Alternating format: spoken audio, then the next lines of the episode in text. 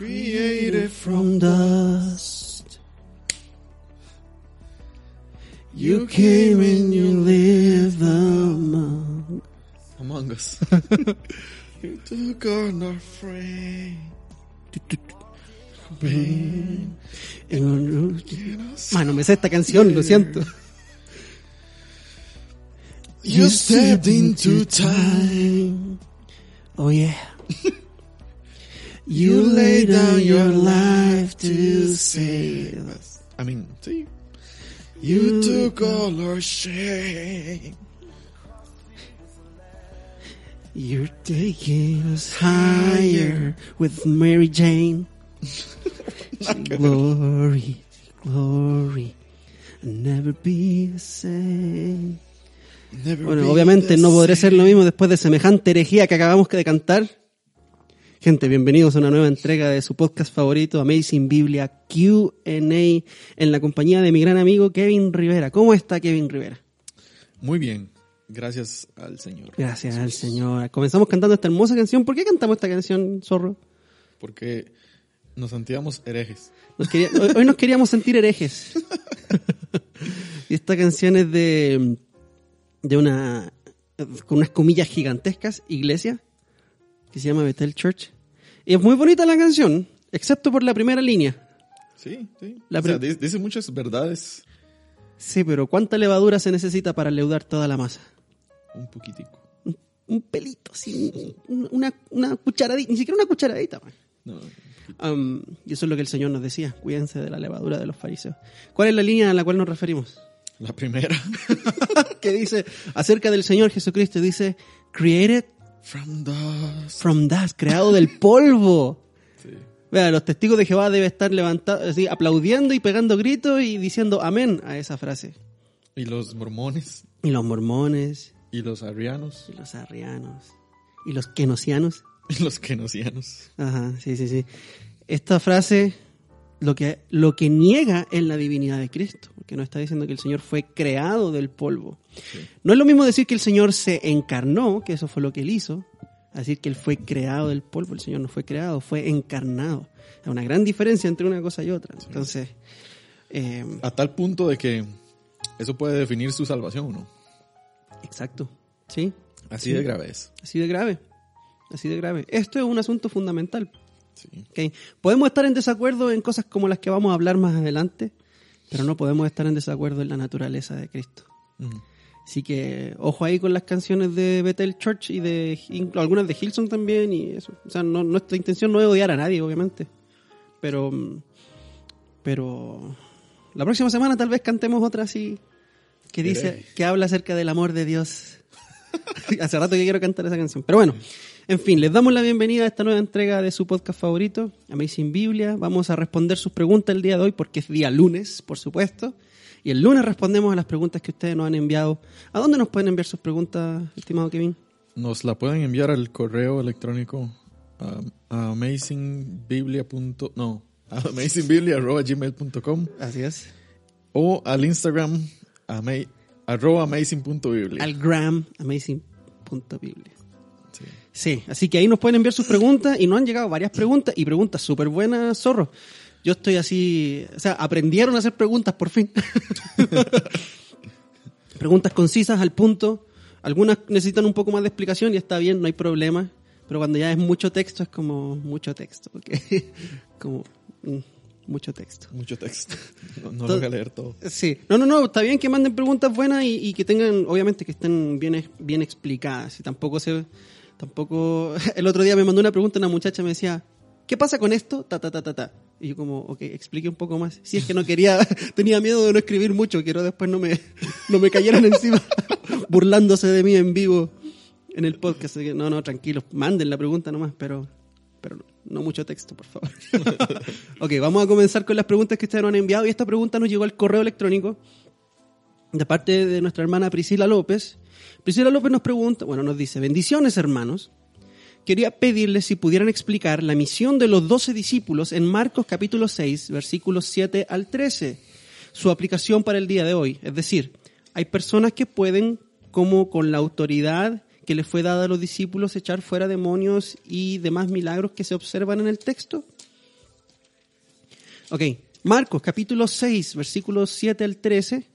¿Aplica eso para nosotros? El Señor nos está mandando de la misma forma como mandó a sus discípulos ahí. Veamos qué dice Marcos. Sí. Leámoslo, por favor. Zorro, léalo. Marcos del, del 6, o sea, capítulo 6, versículos 7 al 13. 13. Dice así. Entonces Jesús llamó a los doce y comenzó a enviarlos de dos en dos, dándoles autoridad sobre los espíritus inmundos, y les ordenó que no llevaran nada para el camino, sino solo un bordón, ni pan, ni alforja, ni dinero en el cinto, sino calzados con sandalias. No lleven dos túnicas, les dijo. Y añadió, donde quiera que entren en una casa, quédense en ella hasta que salgan de la población. En cualquier lugar que no los reciban ni los escuchen, al salir de allí, sacúdense el polvo de la planta de los pies en testimonio contra ellos. Saliendo los doce, predicaban que todos se arrepintieran. También echaban fuera de muchos demonios y ungían con aceite a muchos enfermos y los sanaban. Lo sanaban. Ok, entonces, ¿qué? Me acordé del hombre que es Ana. De lo- el hombre que sana. El hombre que es Ana.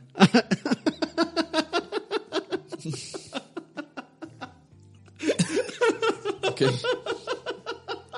Ma, este madre. Pido disculpas en nombre de, de mi hermano.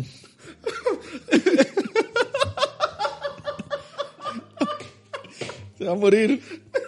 Denle agua.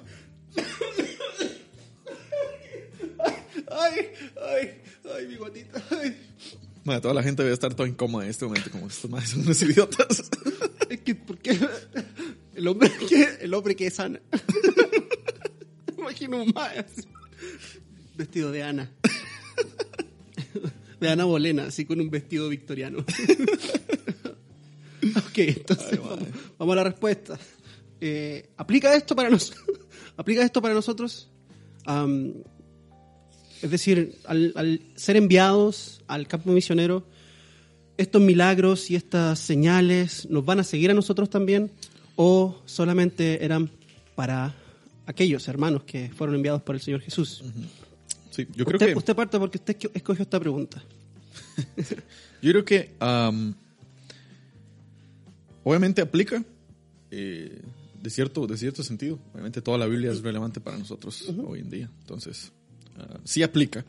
Lo único, ah, o la única diferencia es que aquí Jesús lo que está haciendo es ah, comisionando, o yo me inventé una palabra, Ok, a ver, ¿cuál es? Jesús apostoleó. Apostoleo. Ajá, porque ese, ese es, el, ese es el, el el- la palabra que utiliza, como Eso sería como un, un, un grieguicismo. un grieguicismo. ajá. Sí, porque los anglicismos, como ok y esas palabras, este es un grieguicismo. Entonces, sí, eh, Jesús Los apostoleos. apostoleó a los discípulos ah, de dos en dos, específicamente les- los, los comisionó. Esa palabra, bueno, comisionar o apostolear, como quiera que llamarle usted ahí, ah, es como directamente a ellos, específicamente a ellos, diciéndoles, ok, yo los mando a ustedes con una misión. Sí, porque aquí Vaya. dice, en el versículo 7 dice, entonces llamó a los doce. ¿Ok? Y recordemos que, que estos textos son descriptivos. Sí, Ahora son descriptivos con un propósito. sí. Que no son descriptivos solamente así como, mira, esto fue lo que pasó y ya, listo. Sino que tiene un propósito al escribirse. Son descriptivos, sí, pero descriptivos con propósito. Sí. Como una vida con propósito. Entonces, am, obviamente, eh, ciertas señales tenían que seguir a Jesús ah, porque él era el Mesías. Ajá. Él utilizaba las señales, los milagros, los prodigios, para poder confirmarse como el Mesías delante del, del pueblo de Israel. Ajá. Ahora bien, aquellas personas que iban a ser enviadas por él, o esas personas que son enviadas por él, que es como ellos van en representación de, ah, de Jesús, Del Mesías. del Mesías, tienen también que llevar esas señales porque es como si Jesús fuera con ellos, ¿me entiendes? Exacto, eso es un apóstol. Un apóstol es un representante, es el rey.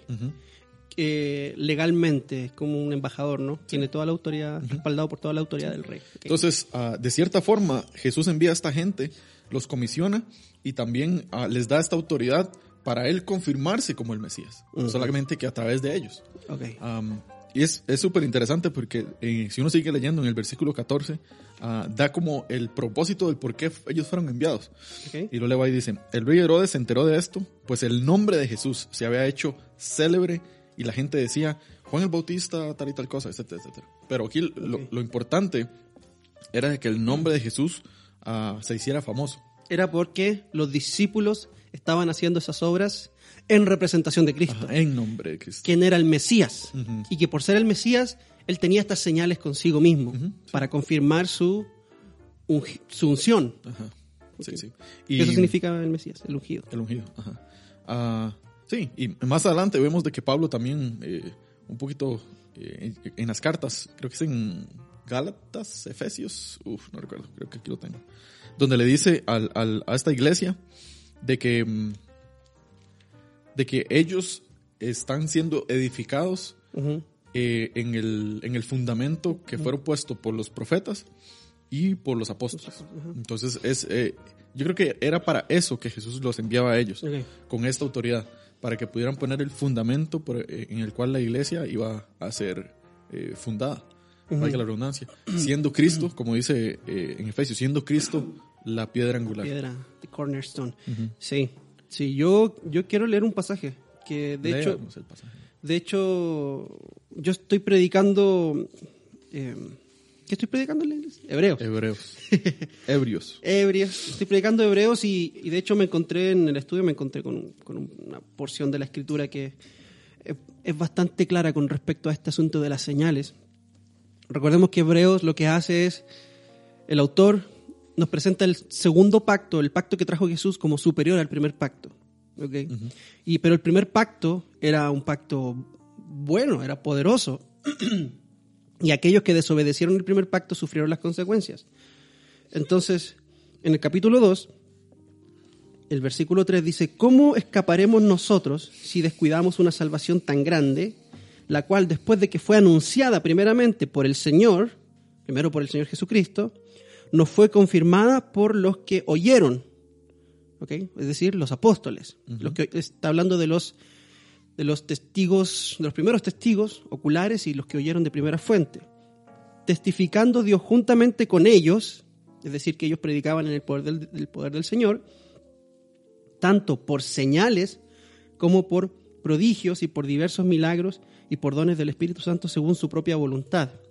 Entonces, claramente las señales que siguieron a la primera audiencia de Jesús eran para exactamente confirmar este nuevo pacto que había sido entregado por el Mesías, por Cristo. Superior a los ángeles, superior a Moisés, superior a Leví, superior a los sacrificios, etc. Sí. Entonces, ese era el propósito de estas señales. En función de eso, si ese es el propósito de estas señales, ¿necesariamente tiene que ocurrir con nosotros también? Mm, Yo creo que no, porque ya ese fundamento ha sido puesto, como Pablo Ok, lo dijo. ok. Entonces, Eh, ¿usted cree que eso cesó? Y, y lo veníamos diciendo, pero, Sí. pero, pero eso no es una regla para todo cristiano, que eso se tiene que dar. Que cada vez que usted va al campo misionero tiene que haber como señales, eh, prodigios. Sí, Puede no. pasar. Claro, eh, eh, ese era mi, mi, mi siguiente como punto. No niego que, que, que Dios tenga el poder para poder hacerlo. Ah, lo que yo no veo como necesario es que alguien diga que eh, posee X don y que eso sea el, el- el testimonio Ajá. de, de que Dios está con él. Ajá. Yo creo que para eso hay muchas cosas que esa persona puede hacer, como predicar el Evangelio, Ajá. predicar el arrepentimiento. Um, y, no sé, en, en sus obras, digamos, en sus frutos, ahí eh, demuestra también, da testimonio de, de- de que el Espíritu Santo está con él, de que Jesús está con él, de que él es cristiano. Sí, yo se lo pregunto porque hay muchos maestros hoy que enseñan que si usted no vive una vida sobrenatural, por decirlo de alguna forma, hay algo malo en su relación con Dios.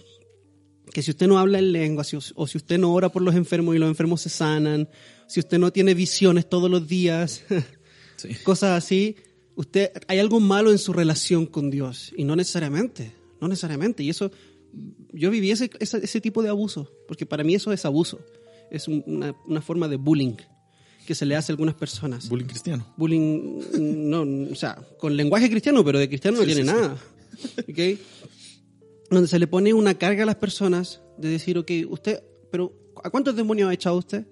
¿O cuántas piernas ha estirado? ¿Entendés? ¿Cuántas veces ha hecho llover polvo de oro cuando, cuando di- dirige la adoración?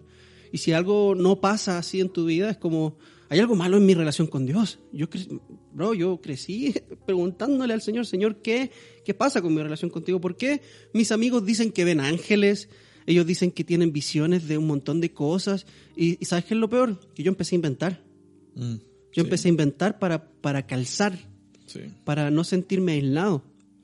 Entonces, si, si, si por alguna razón, hermanos, usted está en el campo misionero y de pronto alguien está enfermo y usted sana, esa persona no se sana, no significa que hay algo malo en su relación con Dios. Sí, no. Ahora, yo le quería hacer una pregunta. Ok. Yo le quería hacer una pregunta. ¿ok? Aquí dice... No me agarro en curva. no, no, por eso, o sea, se la- Vale, vale. no le dije porque le quería ver si es que me respondía. ¿A dónde? ¿Dónde? ¿Dónde dice? No, pero eh, el Señor los manda a predicar y les dice que. Um, a ver, sabe un toque. Que echaban fuera demonios. ¿Ok? De que ellos echaban fuera. Ellos echaban fuera demonios. De hecho, también pasó con los 72 en Lucas 9. Que ellos decían, los demonios se nos sujetaban. ¿Usted ha tenido experiencias con demonios o con gente endemoniada? Así como manifestación de gente que empieza a hablar en latín, que empieza, que empieza a cantar la gasolina en latín. Ahorita estábamos, Eh. estábamos hablando de un, un muchacho que escribió un, cuento y había un conjuro y escribió la gasolina en latín. tradujo. Lo tradujo. Ok, Ah, ah, ah, No, yo, o sea, la verdad no, no sé, no sé.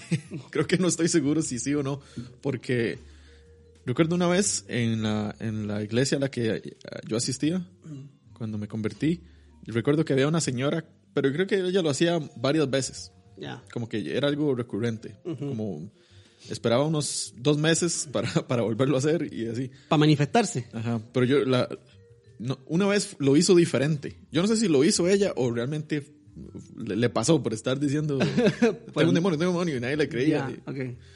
Y, y fue bastante interesante porque ella ahí, se tiraba al suelo y se metía por debajo de las sillas así como una culebra. Y pegaba gritos feísimos. Ok. Ah, pero, o sea, ya lo había hecho tantas veces de que ya cuando lo hizo esta vez ya casi nadie le creía. Ok. Eh, ¿Y qué Era pasó? como. Y nada más la sacaron. Se murió. No. se, la- se- abrió la tierra y se la tragó. No. Ok. No, no, y, la sacaron nada más de, de como del, del, del lugar donde estábamos y no sé qué la, qué le habrán hecho. Ya se dejó de escuchar. Ujú. Eh, sí, creo que esa ha sido la, la única vez. Bueno, y otra, estábamos en un tiempo de. que esto no, no estoy seguro. Pero vemos, eh, no sé qué fue lo que sucedió, pero bueno. Cuénteme. es que es- estábamos en un tiempo de adoración eh, y esta, esta muchacha eh, era de Sri Lanka. Sri Lanka. Sri Lanka. No, no sé cómo se dice en español. Sri Lanka. Sri Lanka, sí. Ajá. ¿Dónde queda Sri Lanka? Eh, a- a- abajito de India. Ok. Ajá. Ah, ok, ok.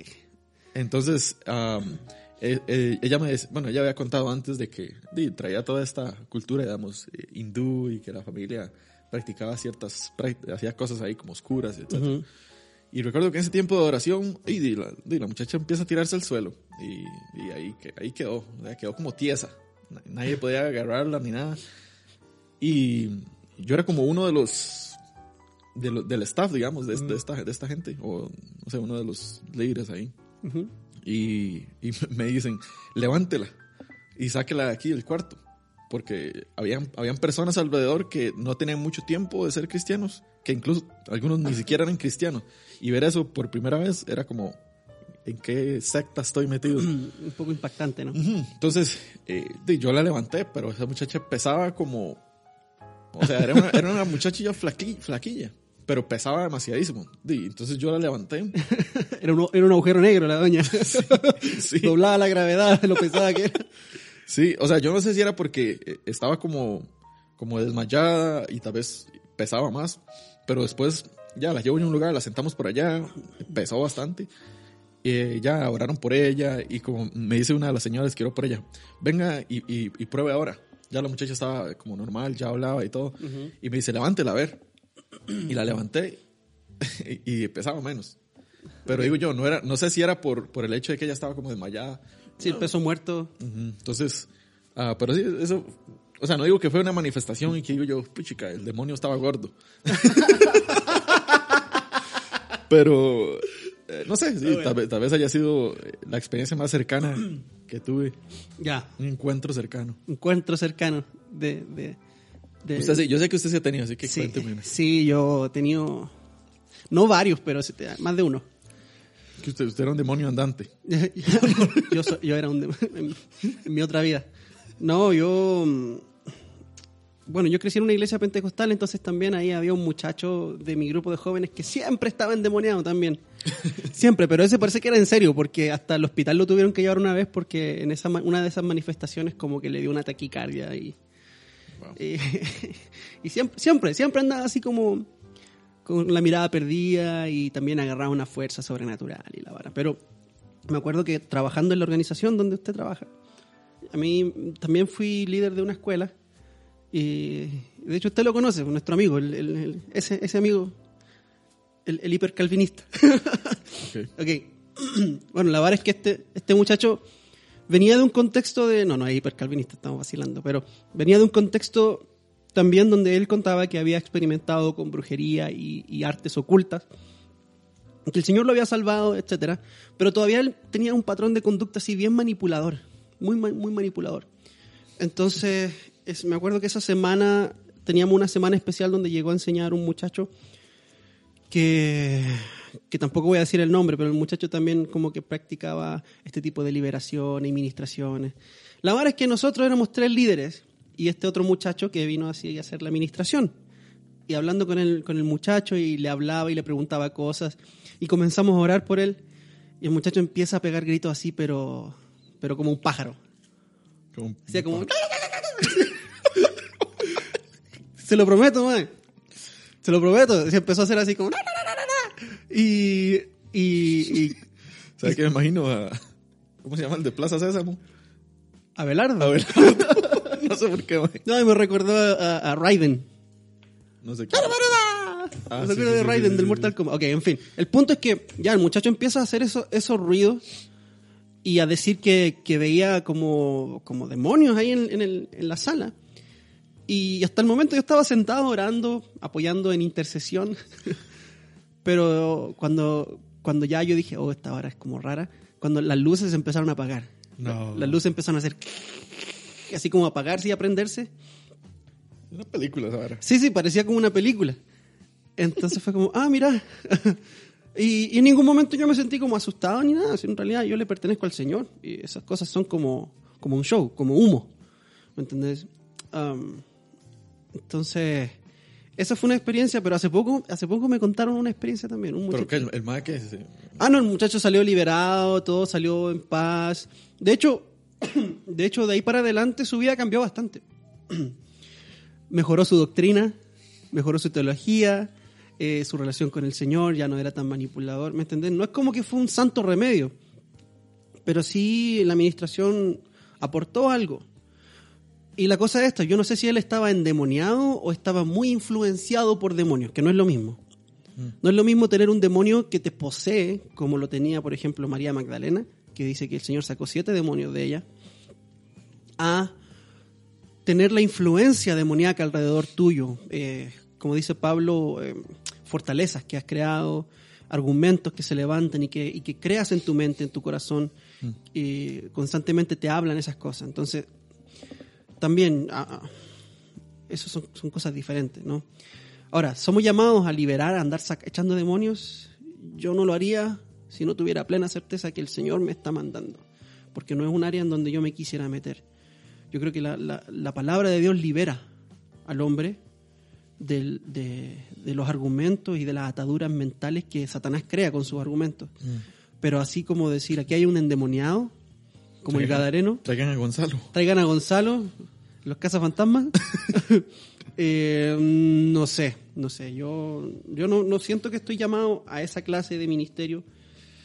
Y también ese ministerio está, está rodeado de mucho misticismo. Es un ministerio. buena pregunta. No creo. Sí. No creo. Sí. Yo creo que sí.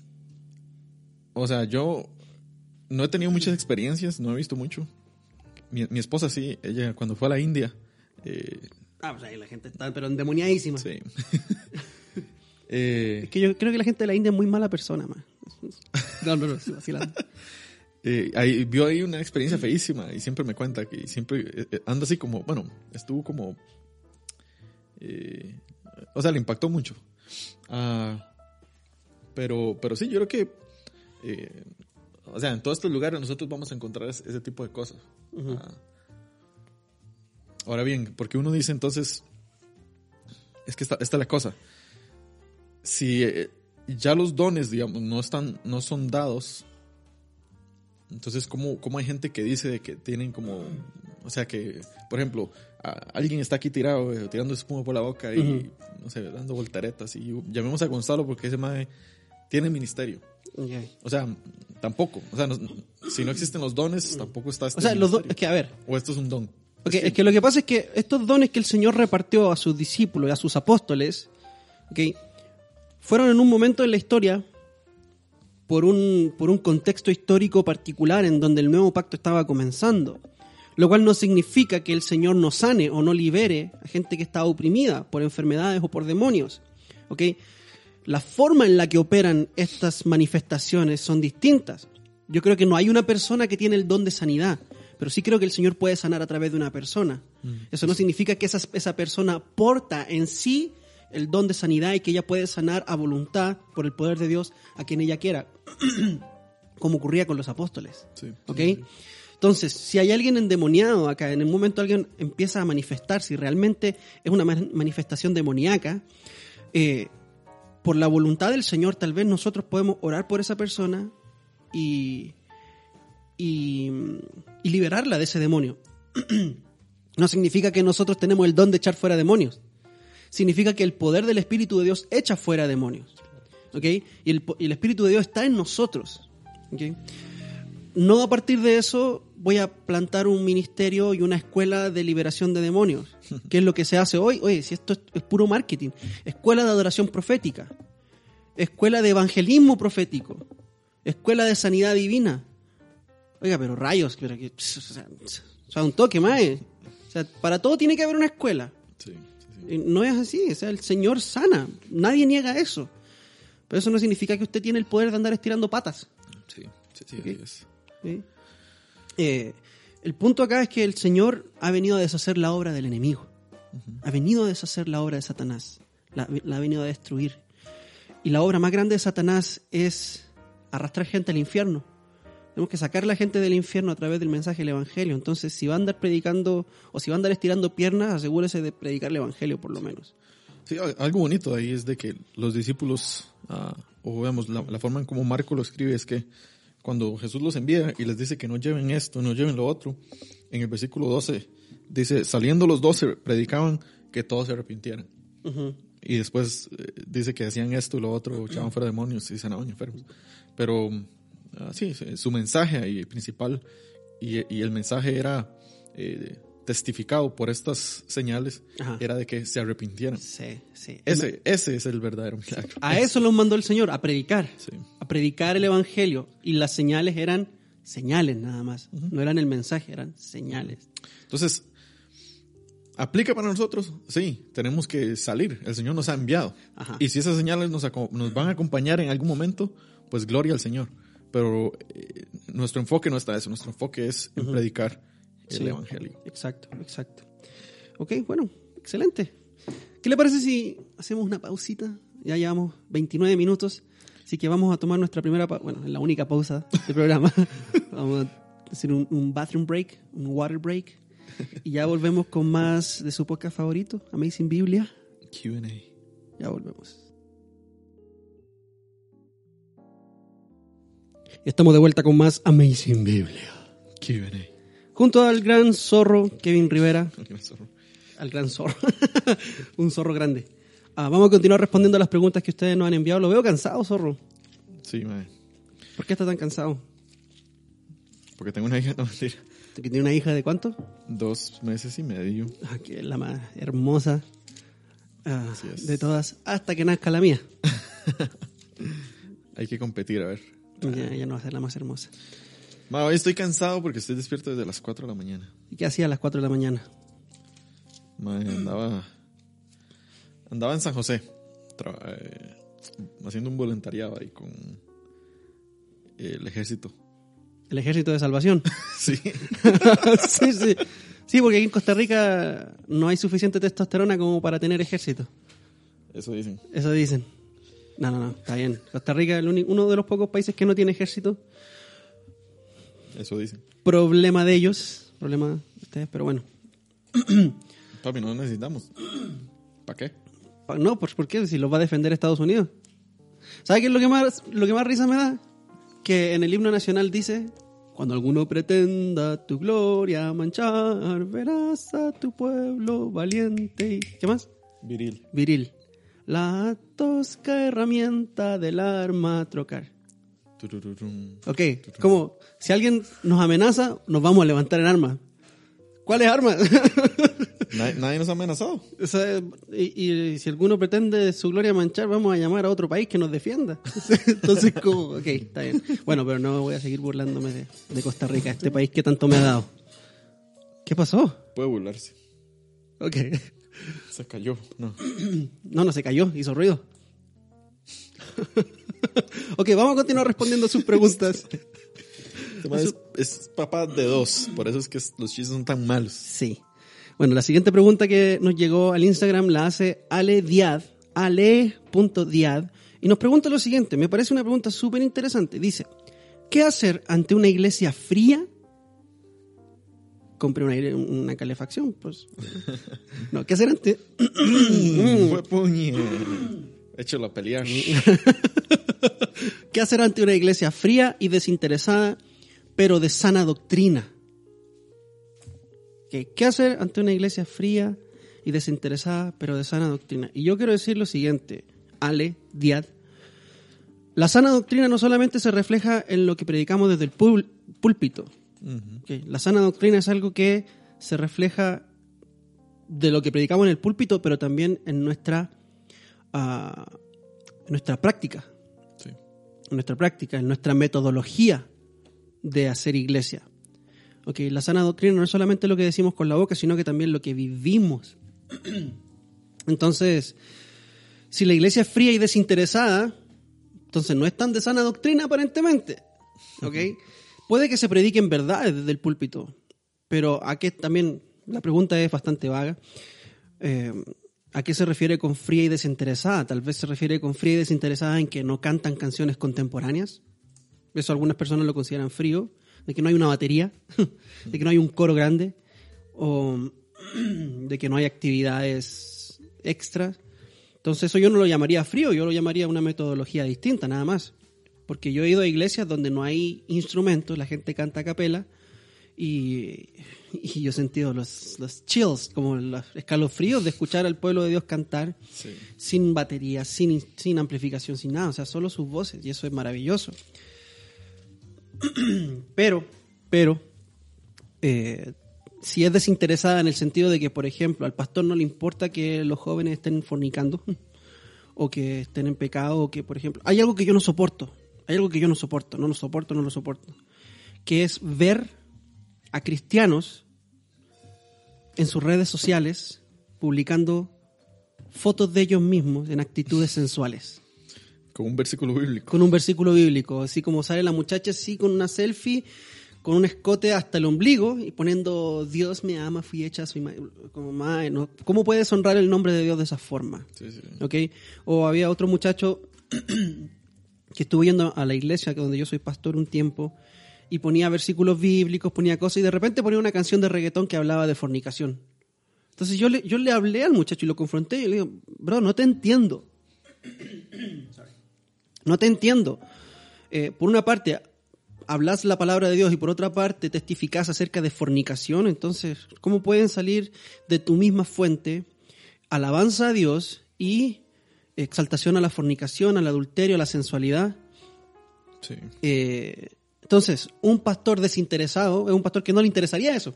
Que ve los Instagram, los, los- las páginas de Facebook o, de, o las redes sociales de su audiencia, de sus jóvenes, de la gente que, que va a su iglesia y no hace nada. Sí. no hace nada. Yo he tenido que confrontar a mucha gente de mi iglesia y decirle, oiga, esa foto es inapropiada para un hijo, para una hija de Dios. ¿Por qué le digo eso? Porque estoy interesado. Porque me preocupa su santificación. No, no, no voy a permitir que el nombre de Cristo sea pisoteado por su conducta. Ok, Si usted dice que va a venir a mi iglesia y que yo soy su pastor, entonces aguante que yo le diga la verdad. Ok. si la iglesia suya no se interesa en la santificación, por muy sana doctrina que haya, eso entonces es hipocresía, porque la sana doctrina nos llama a corregir la maldad. Entonces, jale de ahí, váyase, busque otra iglesia, una mejor iglesia. Sí. Sí, como, como- yo creo que como usted dice, es- la pregunta tal vez no es muy como clara, Ujú, ah, porque digamos, yo tal vez la entendí de, de dos maneras eh, distintas. ujú, Ah, como es- fría y desinteresada eh, en la comunidad de la iglesia. Por ejemplo, no se predica buena doctrina, pero no existe una, una iglesia o personas, digamos, en las cuales uno puede apoyarse. Relaciones. Ajá, no existe una comunidad realmente de, de- de santos. Ujú, ah, que, mm, como, di- como usted dice, no, no, la manera en que nosotros predicamos tiene que reflejarse en la manera en cómo nosotros Exacto. vivimos. Y como habíamos a- a- hablado la semana pasada, eh, creo que fue la semana pasada, sí, cuando hablamos acerca de la disciplina.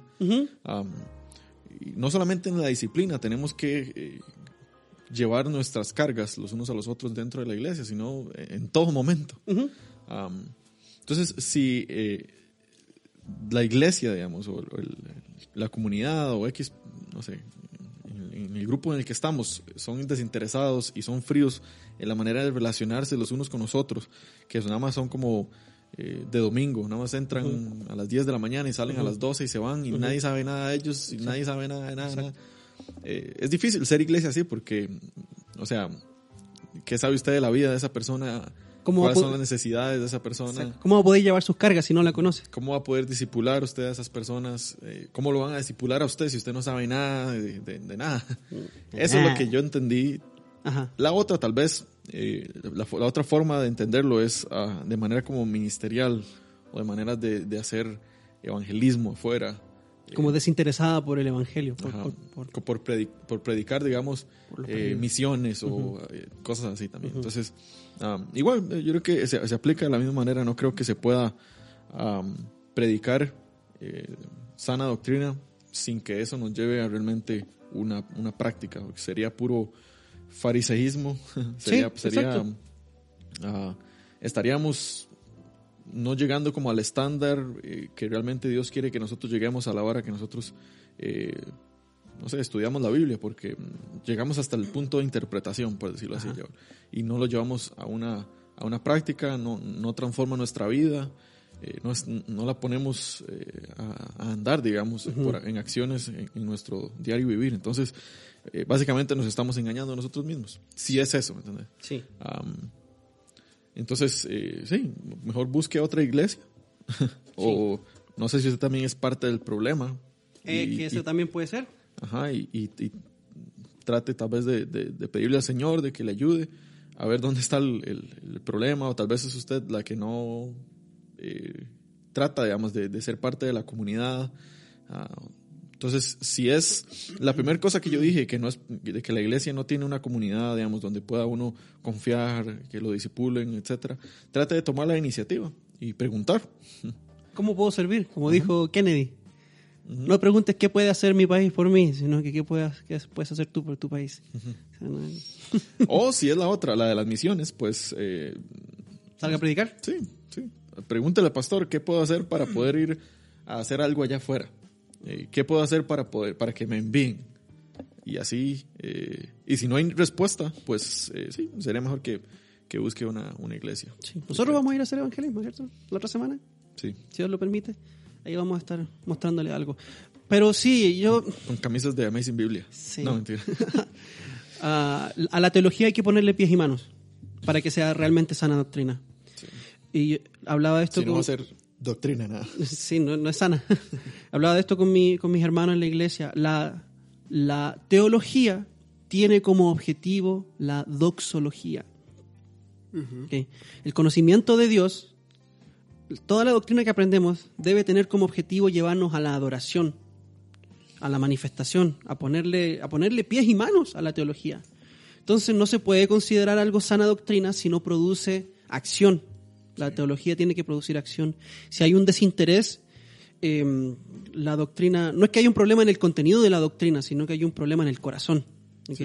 Y la sana doctrina no es solamente contenido, sino que es también corazón. Entonces, tiene que, tiene que, tiene que ver, buscar una forma de, de usted ser parte de la solución. Y si no puede ser parte de la solución, si se te cortan las oportunidades, busca otra iglesia. Y, y esto me lleva como a la segunda a la segunda parte de esta pregunta que nos llegó, una pregunta muy parecida de Tris Castaldini, ah, que nos preguntaba cómo saber a cuál iglesia asistir si no estoy contenta con mi iglesia actual. Y creo que es la misma situación en la cual, en la cual se encuentra Ale Diaz. ¿ok?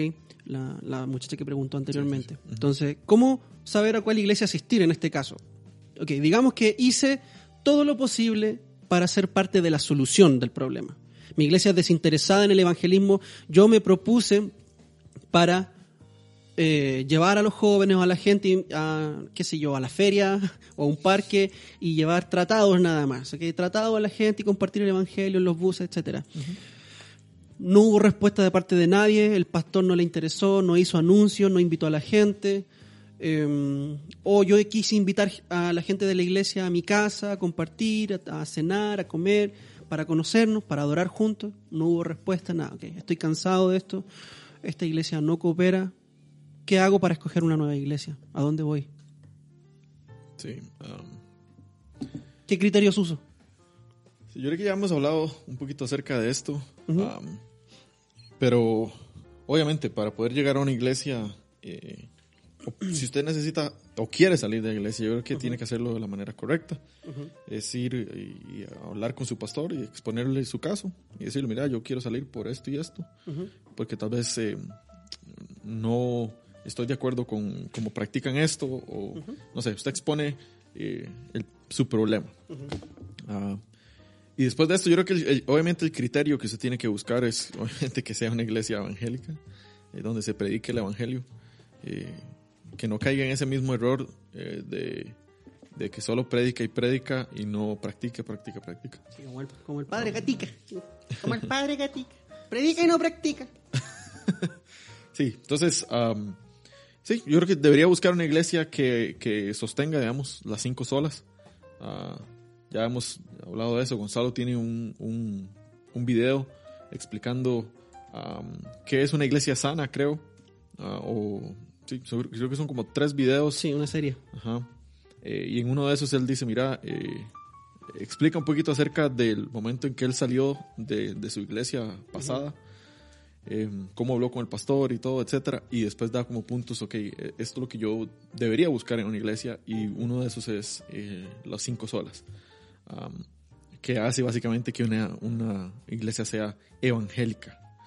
Am, y sí, trate de buscar una, una iglesia que, que tenga comunidad, que no sea solamente iglesia de domingo, que pueda tener estudios bíblicos, am, que se pueda relacionar usted con otras personas. ah, eh, yo sé que ahora obviamente por, por lo de la, eh, la situación por la que estamos, tal vez es difícil reunirse en las casas. Am, pero sí, que, que al menos pueda tener reuniones eh, virtuales, estudios bíblicos con personas. Ah, sí, que, que no sea solamente una cuestión del, del domingo, sino que sea algo eh, que usted vive diariamente. Exacto. Ah, porque eso, eso, era, la- eso es la iglesia, no es solamente eh, un, un- un día a la semana, sino es básicamente todo, toda, toda No, nuestra la iglesia es la vida. comunidad de los santos, en donde hay relaciones significativas, en Sí. donde yo me puedo proyectar, incluso donde puedo proyectar a mi familia. Por ejemplo, mi hijo, yo veo a mi hijo siendo amigo de los niños que van a la iglesia. ¿ok? Y, y incluso trayendo a los niños a la casa, a hacer pijamadas, qué sé yo, ¿me entendés? Siendo realmente amigo de esa gente, porque es gente, somos hermanos en Cristo. Nos une un vínculo que es más fuerte que el vínculo sanguíneo. Entonces, si usted ve que puede relacionarse con esta gente y crear relaciones eh, significativas, además hay una sana doctrina, hay un ancianato, un liderazgo bíblico también, y hay interés en las misiones, hay una buena iglesia. Sí. Hay una buena iglesia. Ahora, no existe la iglesia perfecta. El día que usted encuentre una iglesia perfecta, por favor, no vaya a esa iglesia. No la arruine. ¿Ok?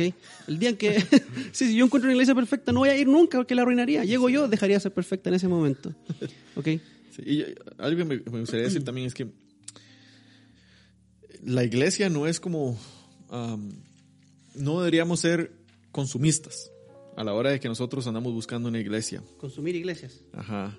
Eh, eso no es eh, el punto de lo que eh, Jesús nos llama, porque la iglesia no es para satisfacer nuestras necesidades.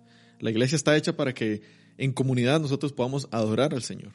Ah, no, no es que se canta para que usted le guste, eh, no es que se predica de cierta forma para que usted pueda entender, bueno, sí, pero para que usted sea el que eh, se beneficie, no, sino que es para traer gloria a Dios, eh, para glorificar su nombre. La iglesia no es un producto. Ajá. Entonces, ah, no es algo que usted puede andar saltando ahí como una ranita de iglesia en iglesia, buscando ahí como el, el- el charco perfecto. Am, no, más bien, eh, encuentre una iglesia en la que usted se sienta bien, sí.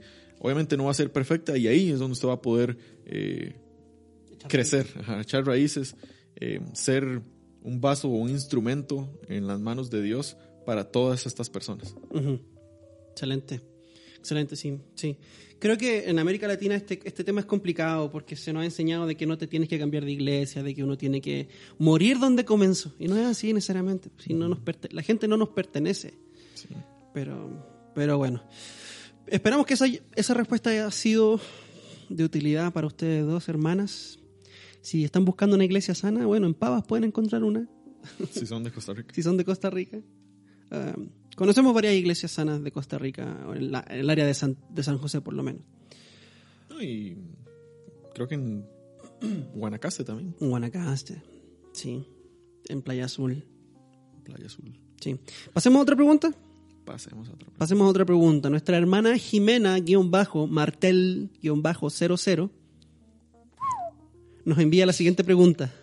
Dice, hola hermano Gonzalo y Kevin, por supuesto. Hola. Tengo una pregunta para el QA. Aquí está. ¿Se puede jurar por Dios? Considerando Deuteronomio 6.13, Santiago 5.12 y Mateo 5.34. Gracias por la respuesta. La esperamos como cada lunes. ¿Qué dice Deuteronomio 6.13, Kevin Rivera? Dice así la palabra del Señor. Dice así. Temerás solo al Señor tu Dios y a Él adorarás y jurarás por su nombre. Ok, entonces Deuteronomio nos dice que debemos jurar por el nombre de Dios. Sí. Ok, ahora, ¿qué dice ¿Qué dice? la Biblia? Um, ¿Qué dice Santiago 5.12? Santiago 5.12 dice lo siguiente. Sobre todo, hermanos míos, no juréis ni por el cielo, ni por la tierra, ni con ningún otro juramento. Antes bien sea vuestro sí, sí, vuestro no, no, para que no caigáis bajo juicio. Ok. ¿Ok? Aquí un- una de las tantas contradicciones de la Biblia. Wow. Ok.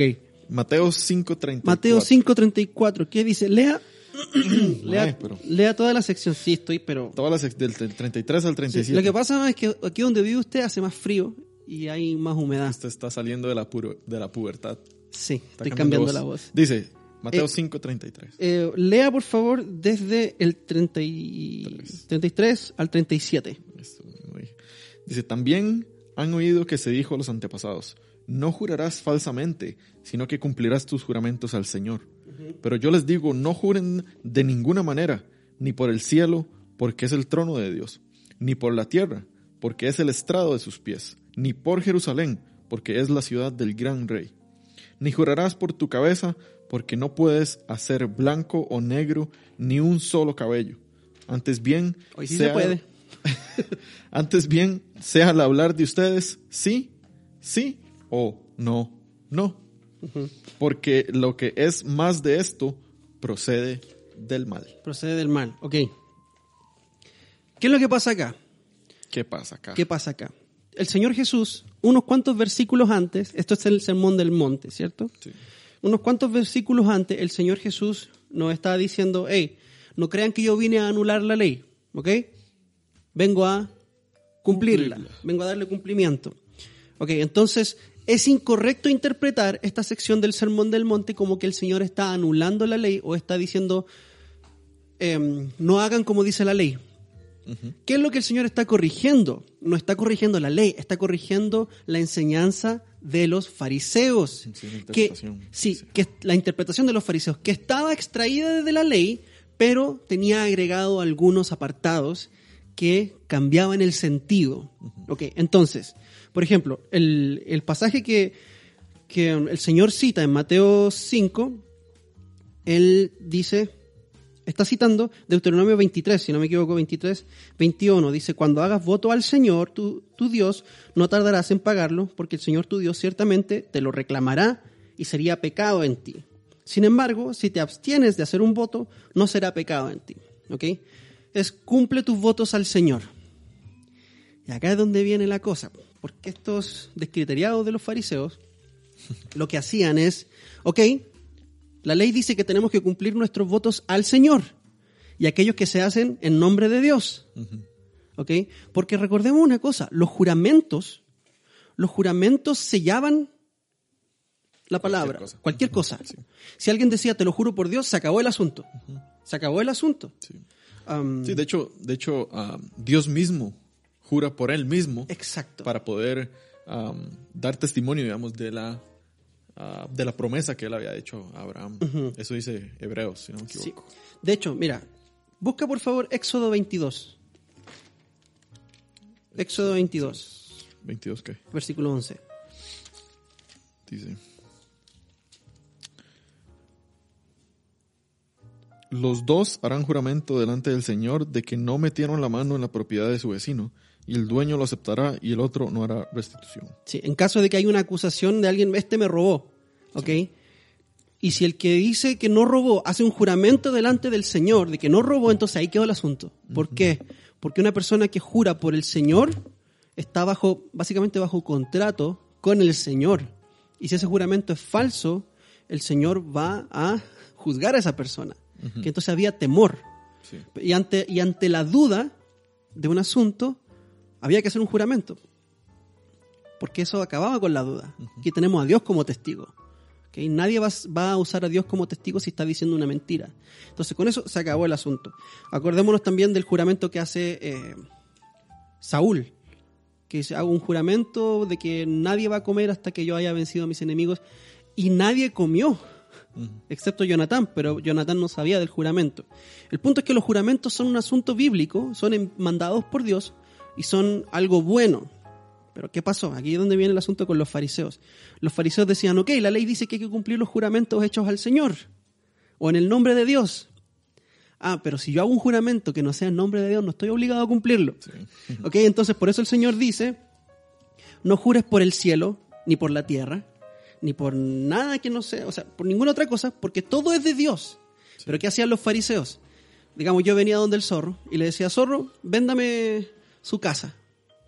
¿Ok? Deme su casa y yo se la pago el próximo mes. Y se lo juro por el cielo, se lo juro por la tierra, se lo juro por el templo, se lo juro por Jerusalén que yo le voy a pagar.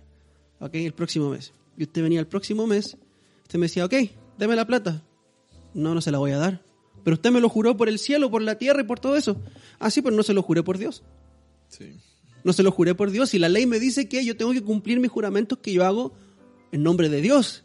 No estoy obligado a cumplir mis juramentos que yo hice por el cielo y por la tierra y por todo eso. Entonces, vean lo, lo, lo, lo- los pillos, los tramposos que eran. Sí, sí, sí. Se aprovechaban de como, no, no era como un, como un agujero legal, sino que inventaban cosas para salirse con la suya, para manipular la ley. Sí, lo, yo veo esto como, como una cebolla. Ajá. ¿Viste la cebolla que tiene como capas? Buena, burrito de Trek. ¿Por qué? No sé, Trek, ¿qué dice? Los Trek son como cebollas. No. Los, los, los, los Treks. Los ogros. Los ogros son como cebollas. Los ogros, los ogros tienen capas. Y el burrito de Trek le dice, "Mm, mejor como un helado napolitano. Los helados napolitanos también tienen capas y todos quieren, la- la- a todos les gusta el helado napolitano. En fin. Bueno, ajá, como la cebolla. Sí, Eh, ok. Ya pego la jupa este maestro. No, em, como que estaba el, el- el- núcleo o el centro, digamos, de la, de la cebollita ahí, que era la ley que el Señor había dado. Y los fariseos am, creaban estos como ¿Leyes? leyes ajá, que alrededor de, de ese núcleo para poder como asegurarse ellos de que no traspasaban la ley de Dios, pero no lo hacían con el realmente con el corazón de poder agradar a Dios. Posiblemente al principio sí.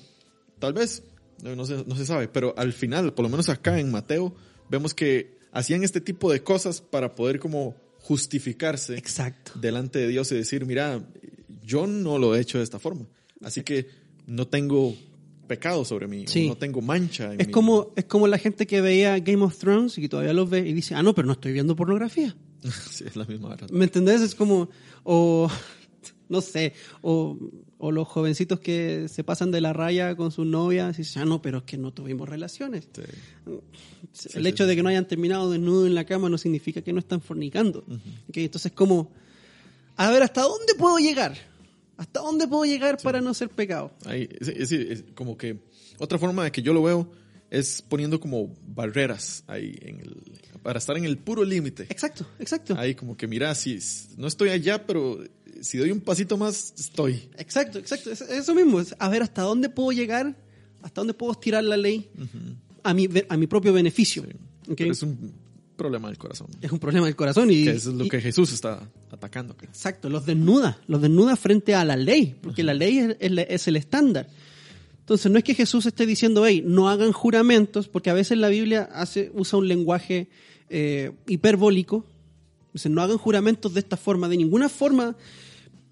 Cuando el Señor y cuando Santiago dicen no juren de ninguna forma, lo que en el fondo está diciendo es, hey, si ustedes necesitan hacer juramento cada vez que hablan, es porque no son confiables. Sí, sí. ¿Ok? Eso eh, básicamente es lo que iba a decir yo también. Eh, es como, si usted cada vez que promete algo tiene que firmar un papel, un contrato de que lo va a cumplir, es porque la gente no confía en usted.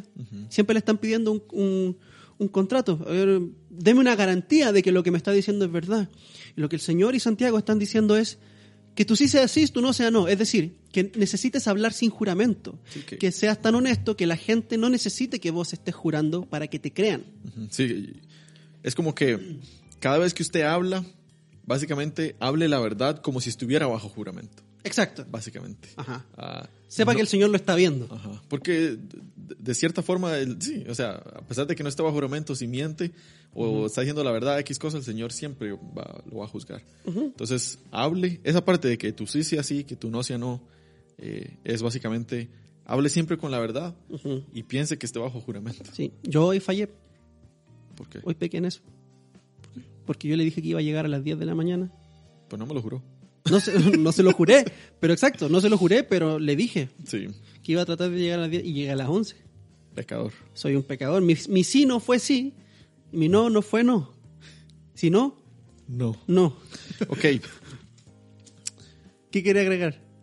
no, aquí eh, una cosa es hacer un voto Ajá. un juramento Ajá. y otra cosa es hacer un pacto. Ok, son cosas distintas, Muy distintas. muy diferentes. Ah, Se parecen, pero... Son como primos. uh, sí, pero no, no. pero no son iguales. Porque un pacto, Dios es el que hace el pacto con personas. Exacto. Eh, Esa es la única diferencia. Es Nosotros condescendiente no el pacto. Ajá. Pero Eh, hay pacto entre personas. Hay pacto de personas. Pero el pacto lo inicia el superior. Sí. El superior es el que se acerca para hacer un pacto con un inferior. Am, lo que sí podemos hacer son votos al Señor. Pero, eh, nada más quiero leer algo rápido. Nada más no voy a decir nada porque el, el mismo versículo lo explica, pero Self-explain. Eclesiastés 5 del 1 al 7 dice así, rápidamente. Guarda tus pasos cuando vas a la casa de Dios y acércate a escuchar en vez de ofrecer el sacrificio de los necios, porque estos no saben que hacen el mal. No te des prisa en hablar, ni, te ni se apresure tu corazón a proferir palabra delante de Dios, porque Dios está en el cielo y tú en la tierra. Por tanto, sean pocas tus palabras. Porque los sueños vienen de la mucha tarea y la voz del necio de las muchas palabras. Versículo 4. Cuando haces un voto a Dios, no tardes en cumplirlo, porque Él no se deleita en los necios. El voto que haces, cúmplelo. Es mejor que no hagas votos a que hagas votos y no los cumplas. No permitas que tu boca te haga pecar y no digas delante del mensajero de Dios que fue un error. ¿Por qué ha de enojarse Dios a causa de tu voz y destruir la obra de tus manos? Porque en los muchos sueños y en las muchas palabras hay vanidades. Tú, sin embargo, teme a Dios. Teme a O Dios. sea, básicamente, si, si va a hacer un voto, si usted osa, Osa. osa hacer un voto delante de Dios, cúmplalo, Sí, cúmplalo. sí. Porque si no, Si no, la, la va a ver fea. Sí, pero, pero lo que yo quiero llevarlo un poquito más allá. No solamente cuando hacemos votos, que nuestro hablar sea honesto. sí, sí. Es- esa es la, la enseñanza de, de Mateo y de, Y de Santiago. y de Santiago. Que tu hablar sea tan honesto que no necesites jurar. ¿Ok? Ahora, si necesitas jurar, no es pecado. Siempre y cuando sea verdad lo que estás diciendo. Sí.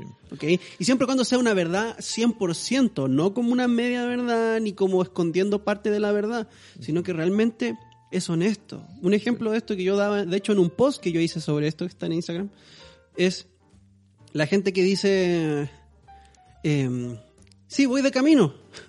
Va a una reunión y dice, oye, ¿dónde vienes? Voy de camino. Y no van, ni siquiera han salido. Eso es exactamente ser falto a la verdad. Y, y aquí, eh, bueno, en América Latina, en Chile, aquí en Costa Rica, se hace mucho eso. Eh, estoy en una presa. Eh, Waze dice que voy a estar en 15 minutos. Usted sabe que no va a estar en 15 minutos, pero se está aprovechando de una aplicación para justificarse si es que llega más tarde. Sea honesto. Sí. Seamos honestos en todo lo que hacemos, en todo lo que decimos, porque si no, somos iguales al mundo. No sé cuánto llevamos, no quiero extenderme mucho, No, no, pero... dale, dale, dale, esto podemos cerrar. Um, ahí, en- ahí en, en Hebreos, eh, creo que es Hebreos 7, Hebreos 6, rápidamente. Vamos a buscar. Um, donde dice que Dios. ah, vamos a ver. Dice Hebreos 6, 13. Pues cuando Dios hizo la promesa a Abraham, no pudiendo jurar por uno mayor, juró por él mismo, diciendo: Ciertamente te bendeciré y te y ciertamente te multiplicaré. Y así, habiendo espe- esperado con paciencia, Abraham obtuvo la promesa, porque los hombres juran por uno mayor que ellos mismos. Y para ellos un juramento dado es la confirmación, es el fin de toda discusión. Yo sé que, yo no sé si en toda Latinoamérica, pero ah, por lo menos aquí en Costa Rica, antes, no sé si ahora, pero hay mucha gente que dice, mira, se lo juro por mi madre. O se lo juro por la tumba de X persona. Se lo juro por tal y tal. ujú. ¿Qué- us- ¿Usted cree que eso sea como cierta forma de, eh, de, de- de- no sé, de, ¿cómo digo esto? Tal vez no idolatría, pero poniendo a esa persona mayor que usted. Es que mi madre es mayor que yo. ¿Sí? O sea, por algo el Señor me manda a honrarla. Pero vamos, al, Sí, sí. al punto de ponerla como... Que mi madre es una autoridad sobre mí, o sea, no en este momento, pero siempre va a ser una persona a la cual yo le voy a deber honra. ¿Ok? Yo no creo que esté mal jurar por mi madre, pero no lo haría yo. Preferiría jurar por el Señor nada más. Lo que pasa es que la cultura costarricense existe una idolatría hacia la imagen de la madre. Eso es una realidad. Sí. Existe esa, esa adoración al personaje maternal. Entonces, en ese aspecto puede ser que llegue a ser idolatría. Sí, porque ah, no me causa como tranquilidad decir, mira, lo, lo juro por mi madre. No lo haga juro. entonces. No, no lo hago. no lo haga. Pero no creo que sea pecado en todos los casos. Creo que puede ser pecado. Pero no creo que sea pecado o idolatría en todos los casos, aunque sí creo yo que considerando cómo es la cultura costarricense con respecto a la imagen de la madre, sí, en la mayoría de los casos puede que sea pecado. Sí. Una cosa más, cuando el Señor Jesús dijo, afirmó frente a los fariseos en su juicio que Él era el Hijo de Dios, lo hizo bajo juramento. Mm. El Señor Jesús también habló bajo juramento. Entonces los juramentos no son algo malo. Acuérdense que Sí, no nada. Caifás le dijo, te conjuro por Dios que nos digas si eres tú el Hijo de Dios. Entonces Jesús quedó bajo juramento en ese momento y todo lo que él iba a decir estaba bajo juramento. Entonces, los juramentos no son malos, hermanos. No, no. Cuando hablamos con la verdad no son malos, pero deberían ser innecesarios en un pueblo que habla la verdad. Sí, así es. Así es. Y habiendo dicho eso, Juramos que vamos a terminar aquí. les juro que ahora estamos terminando. Um, y se lo juro por la tumba de mi... No, mi mamá está viva. no sé así, güey. No, no. Ah, por la futura tumba de mi madre. Ah, ha sido un placer poder estar con ustedes una vez más. Le, agradezca, le agradezcamos, les agradecemos su sintonía, todos nuestros oyentes. Gracias por estar aquí, pudiendo estar en cualquier otra parte. Gracias por estar acá.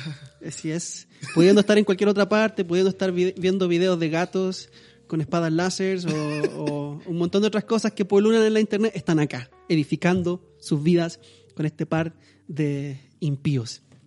Así que nada, algo con lo que le gustaría cerrar, algún comentario, algún saludo, algún agradecimiento. Gracias a todos ustedes por escucharnos y por su fiel sintonía. Exactamente, así lo es, así lo es. Eh, recuerden que nos pueden enviar sus preguntas todas las semanas al Instagram, arroba amazing.biblia y al correo electrónico amazingbiblia.gmail.com. Por favor, suscríbanse a este canal si esto es de bendición para ustedes. Nos ayuda bastante, bastante que se suscriban al canal, que nos comenten si están de acuerdo con lo que hablamos acá o si no están de acuerdo, dejen sus comentarios, denle like, compartan, Comparta. ¿ok?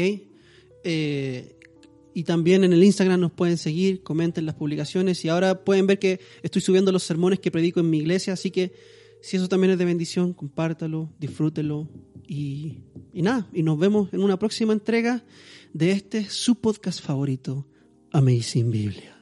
Q&A. Chao, chao. Pura vida.